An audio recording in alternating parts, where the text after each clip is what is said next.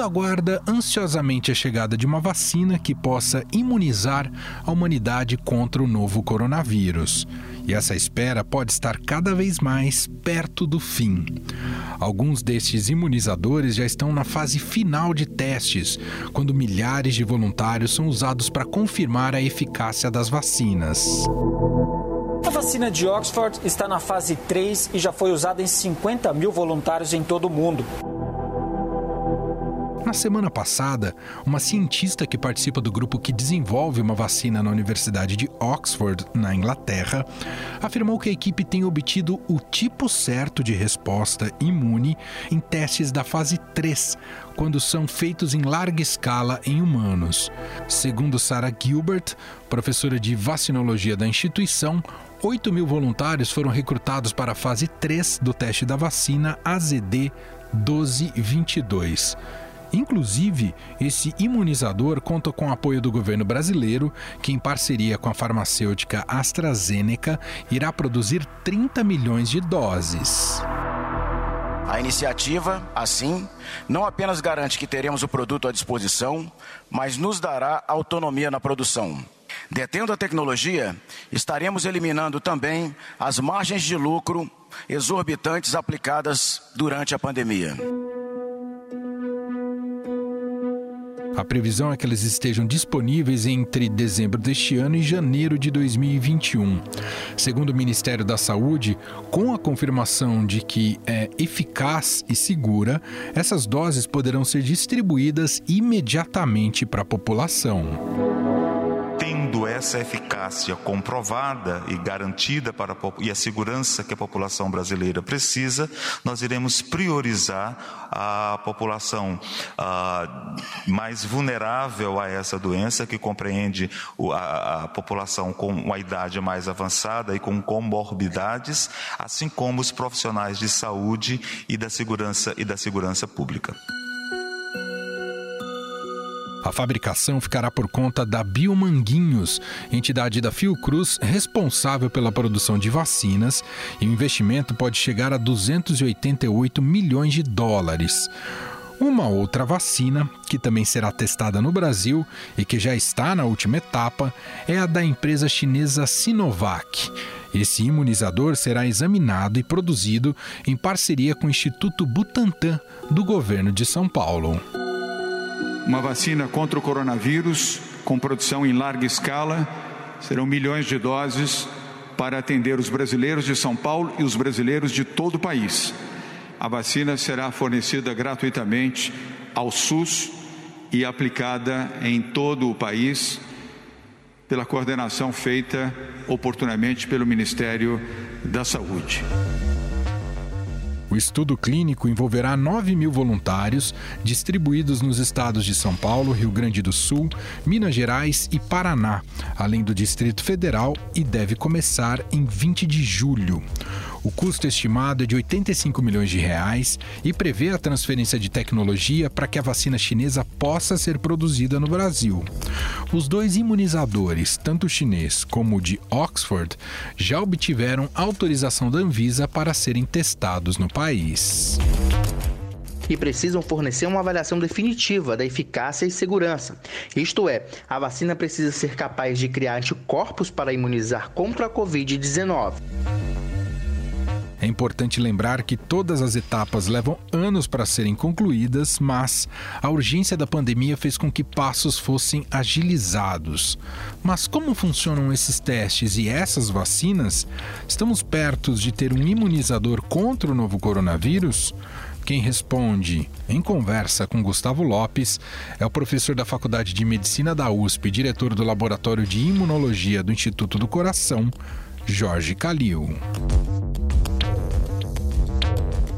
Fase clínica número 1 um é a primeira, com número limitado de pessoas, é entre 50 e 100, em que você vai ver se existe toxicidade e se existe segurança. Então, você dá a dose que você acha que vai usar, olha se não faz mal para o rim, para o coração, para os olhos, para o pulmão. Você faz testes e acompanha as pessoas. Se isso deu certo, você vai para a fase 2. Na fase 2, você vai testar diferentes doses da vacina, diferentes regimes, uma dose, duas doses, três doses, 5, 10, 20, 50 miligramas, e você observa se o indivíduo produz aquilo que você acha que é o efeito positivo. Se isso der certo, você propõe um estudo de fase 3. Aí você tem que escolher quais as idades que você vai testar. Agora, depois, essa vacina só será utilizada, poderá ser utilizada no mesmo grupo que ela foi testada. Porque na fase 3 é a fase de campo. Você calcula a incidência da doença. Quantos casos novos de doença tem? E, e você vê qual é a diferença que tem que ter entre vacinados e não vacinados. Você faz a proporção entre vacinados e placebo. Placebo é o líquidozinho que está vacina sem o, o, elemento principal, que é o, o agente vacinante. Então, você pega, que sei eu, 30 mil pessoas. Você quer fazer proporção um para um. Então, um recebe vacina, outro recebe placebo. Isso é sorteado, é duplo cego. Quem dá uhum. um quem, o cara não sabe que está dando, nem o cara sabe que está recebendo, e aí põe os caras na vida normal. E aí vai observando quem é que fica doente e quem é que não fica doente, em qual grupo que está. Mas observa também se tem algum, algum efeito adverso. Se é algum problema do rim, do coração, do fígado, etc, etc, vai, tudo vai anotando. Pois observa se está relacionado ou não está relacionado com aquilo. O tempo desse teste varia, geralmente demora um ano um teste de fase 3, pelo menos um ano. Quando terminar a fase 3, aí uh, as agências regulatórias vão examinar toda a documentação para ver se está tudo em ordem.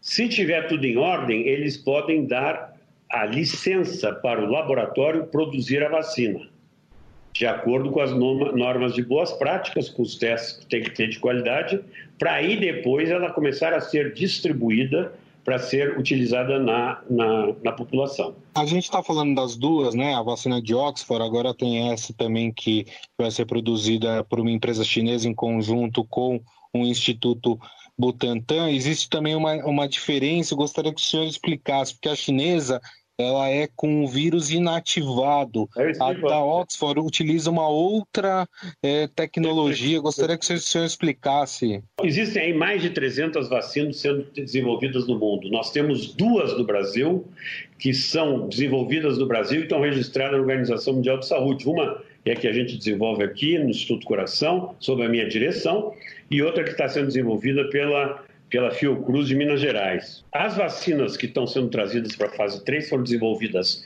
fora do Brasil e são baseadas em plataformas que já estavam em desenvolvimento para outras vacinas. As que estão sendo testadas, uh, já estão em, te em, em teste em, pessoas, elas são baseadas fundamentalmente em duas, uh, digamos, duas apostas científicas. Uma delas é uh, a que usa o vírus inativado, que é uma maneira antiga de se fazer vacina, que é um pouco já fora de moda, mas em todo caso pode funcionar. Que é uma vacina em que você produz o vírus em grande quantidade e depois você inativa o vírus, usando produto químico, radiação, o que seja, e isso é o seu imunizante, é o vírus inativado. Para isso, você precisa produzir uma grande quantidade de vírus para inativá-lo e distribuir. Vocês vejam que a vacina da Sinovac, eles estão produzindo uma grande fábrica na China para produzir essa vacina e essa grande fábrica produzirá 100 milhões de doses por ano, o que parece ser um número bastante grande. Mas veja que só para imunizar a China vão ser precisos, precisos 12 anos para imunizar 1 bilhão e 200 milhões de habitantes. Uau. Então é uma vacina que precisa de uma grande massa. E é uma vacina que não direciona o sistema imune para nada, quer dizer, o sistema imune eh, vai reconhecer aí os vários componentes é, da vacina pode ter célula, pode ser, pode produzir anticorpo neutralizante, pode produzir linfócitos, o que seja. Já uma grande parte das outras vacinas que estão em testes clínicos fizeram a aposta que a resposta imune importante é contra a proteína da espícula, que é aquela que dá forma de coroa ao vírus. É, essa proteína da espícula está sendo testada de várias formas, que a gente chama de vários vetores. Tem vacinas que são de DNA, são vacinas que são de RNA, essas duas então são ácidos nucleicos, que, com, que levam a informação genética da proteína da espícula para dentro do organismo, que produzirá a proteína dentro do organismo e o indivíduo vai reconhecer e vai produzir anticorpos e células contra aquilo, que é o que se espera. Tem a proteína purificada, injetada, tem a proteína em partículas uh, semelhantes a vírus. E tem uh, a, também o gene sendo colocado num vetor viral, que a gente chama, ou seja, você pega um vírus, que é o caso da vacina de Oxford, em que você coloca no, na informação genética do vírus, você coloca a proteína da spike, da espícula, e aí você vai criar um vírus, um adenovírus, com uma proteína do coronavírus, do SARS-CoV-2. E você usa isso como vacina. Doutor, a gente sabe que, que os vírus, eles podem, eles sofrem, na verdade, mutações né, ao longo uh, do tempo, né? Como é, por exemplo, o caso do, da vacina da gripe, que sempre precisa estar sendo atualizada porque novas cepas vão aparecendo uh, de vírus. Uh, é possível que também, se nós tivermos vacinas positivas em relação ao, ao novo coronavírus, essas vacinas, por causa dessas mutações, elas também vão precisar sofrer atualizações? Olha, por isso é possível, quer dizer, esses vírus podem sem dúvida mutar, tendo que se a gente vai alterar as vacinas. Agora, a mutação, já existem várias mutações descritas para esse vírus, mas as mutações não foram naqueles locais que são o alvo dos anticorpos neutralizantes. Então, se o indivíduo tem anticorpo neutralizante, ainda não foram descritos alterações nesse local. Então, por enquanto, a vacina é universal. Sabendo que a gente tem anticorpo neutralizante, mas também uma resposta celular. E, a, e os estudos estão uh, evidenciando que a resposta celular é muito mais importante do que se esperava. O Brasil está sendo procurado para realizar esses testes de vacinas que estão vindo é, de fora. Por que, que o Brasil está sendo escolhido? É pelo grande número de casos que aqui existem do novo coronavírus? É pela expertise que o Brasil já possui na produção e testagem de vacina? O que, que explica empresas de fora estarem procurando o Brasil para testar? Então, se nós formos ver hoje os grandes lugares que têm a doença, é nos Estados Unidos e aqui. E nos Estados Unidos eles estão dando preferência para estudar as vacinas desenvolvidas nos Estados Unidos. Então, as empresas, muitas estão vindo para o Brasil. Então, o Brasil tem muito número, tem um número muito grande de casos, tem uma medicina de excelente qualidade e uma experiência muito grande de teste de, de drogas e vacinas. É por isso que estão aqui. A medicina é boa, tem muito caso e, uh, e os Estados Unidos está guardando uh, o seu território para testar as vacinas desenvolvidas lá. Doutor Calil, queria muito agradecer o senhor pelo, pelo espaço aí na sua agenda. Eu sei que está corrido para o senhor, mas muito obrigado pelas explicações e pela entrevista. Um abraço para o senhor. Um, um abraço, Gustavo. Até a próxima. Tchau. De acordo com a Organização Mundial da Saúde, atualmente existem 17 vacinas que estão sendo testadas em humanos, em diferentes fases, sendo que a de Oxford é a mais avançada segundo a OMS. E quem explica como a organização acompanha esses testes é a diretora-geral assistente para acesso a medicamentos, vacinas e produtos farmacêuticos da OMS, a médica brasileira Mariângela Batista Galvão Simão. Tudo bem, doutor? Obrigado por nos atender. Um prazer, Emanuel. Doutora, a senhora bem sabe, né, o mundo inteiro tem é, nutre uma ampla expectativa em relação à chegada da, da vacina, né, e é que ela possa ser aplicada na, na população.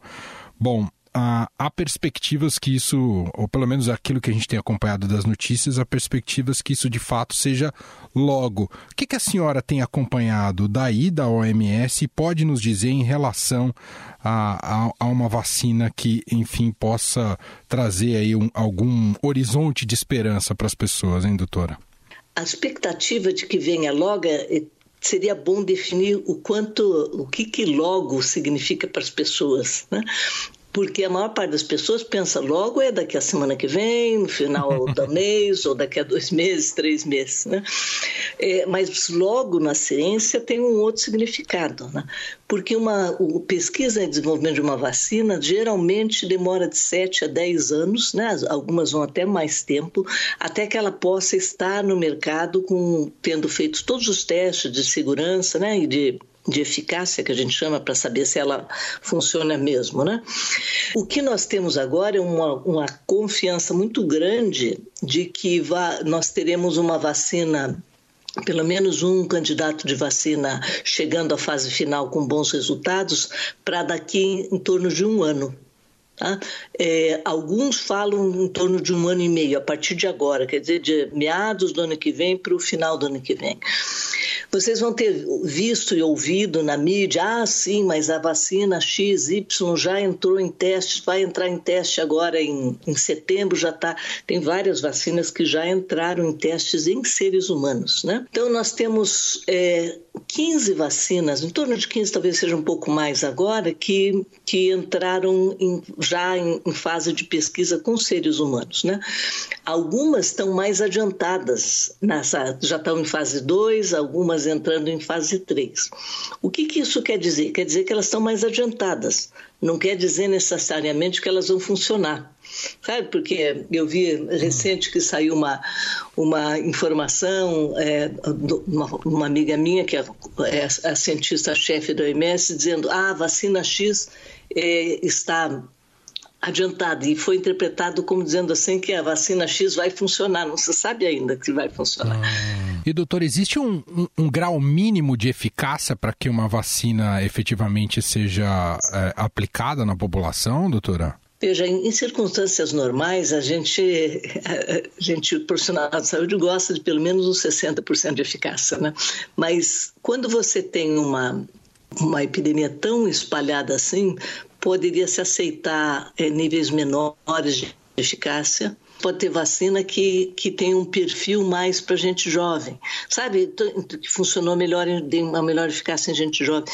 Então, tem muitas questões que ainda estão imponderáveis. É, é, é fase inicial de, da, da pesquisa, né? Tem 140, 150 candidatos no mundo todo, né, em vários países. O Brasil está sendo parte de alguns dos, dos ensaios clínicos, o que é muito bom não só por país, mas também é bom porque, como o país está com muito caso agora, é, é o tipo de lugar que ajuda a, a captar pacientes mais rápido, né? E e a poder avaliar com mais rapidez o, o, se a vacina funcionou ou não, né? Então tem muita, muitas questões postas ainda, né? Você tem, por exemplo, alguns desses candidatos de vacina, inclusive alguns que já estão em fase 2, indo para fase 3, que são vacinas que são mantidas a menos 70 graus centígrados. Né? Você sabe que isso tem, que gente, toda vacina, imensa maioria parte das vacinas tem que usar o que a gente chama uma rede de frio. Ela tem que ficar refrigerada. Uma rede de frio que é baseada que uma vacina que necessita uma rede de frio de menos 70 é uma rede de frio sofisticada, né? Sim. Sabe? Então é, uma, é um congelador razoável, não é o congelador que a gente tem em casa. Né? Sem dúvida. E algumas dessas que estão mais na frente em termos de, de estarem mais desenvolvidas, não estão mais na frente porque já mostraram resultados, só porque estão mais desenvolvidas. Elas são vacinas que têm uma logística mais complicada. Então a, a mensagem minha é que eh, vai ter uma vacina né? Tem um esforço enorme, muito dinheiro posto agora. A Organização Mundial de Saúde está trabalhando com os produtores e com, com as organizações internacionais para montar esquemas para que haja um, um, um mecanismo para garantir que os países em desenvolvimento não fiquem para trás né? Que os países ricos não levem tudo, né? que os países que hajam que a gente está chamando de um acesso equitativo. Doutora, com a pandemia a gente teve contato com esse conceito que acho que era muito novo para muita gente do conceito de imunidade de rebanho, né? A senhora estava falando que o tempo da ciência não é o mesmo tempo da nossa angústia e da nossa ansiedade para a solução que buscamos para uh, essa pandemia e para esse momento agudo. É possível que em locais com um contágio muito elevado, por exemplo, aqui como a cidade de São Paulo, que até a chegada da vacina a gente já tem uma imunidade de rebanho aqui, por exemplo, em São Paulo, doutora? Bom, você teria que ter uma quantidade enorme de, de pessoas contraindo o coronavírus, né? Então, eu acho que é muito difícil. Ver até países que tiveram, assim, epidemias bem, bem concentradas, como a Itália, uhum. não passou de 24%.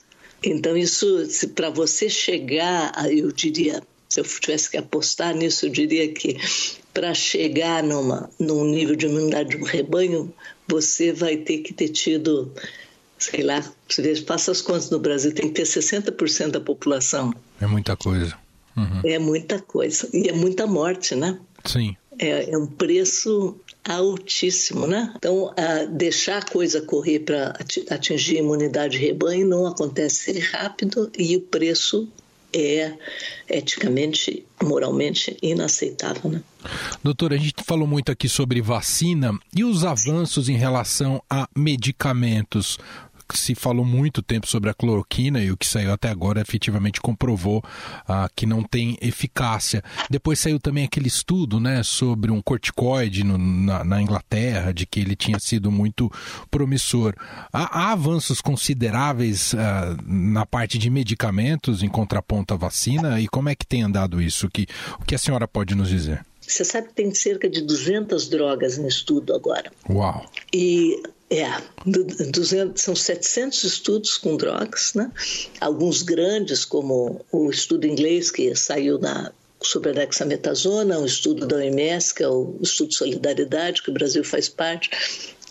E esses estudos, eles têm que ser o que a gente chama, para você você poder confiar no resultado, tem que ser um estudo randomizado controlado. Quer dizer o quê? Quer dizer que você tem que ter pessoas que tomaram a droga e pessoas que não tomaram a droga. Certo? E aí você compara. É um estudo cego que você não sabe quem tomou e quem não tomou, e aí você compara, compara os resultados. É isso que a gente diz assim que é um estudo robusto. Agora, tem algumas, é, algumas das drogas novas que, que são esses, vocês já ouviram falar, são drogas que são utilizadas em, em, hoje em câncer e em, em doenças inflamatórias, com artrite reumatoide e tudo mais, são chamados os anticorpos monoclonais. Eles são, que a gente chama, é uma outra, uma outra família de drogas, são os bioterapêuticos, que estão sendo testados como antivírus. Então, há alguma esperança de que, que tem alguns deles que parecem estar mostrando resultados promissórios. Muito bem, nós ouvimos a doutora Maria Ângela Batista Galvão Simão, diretora-geral assistente para acesso a medicamentos, vacinas e produtos farmacêuticos da Organização Mundial da Saúde. Muito obrigado, viu, doutora, pela entrevista. Imagine, um abraço para você.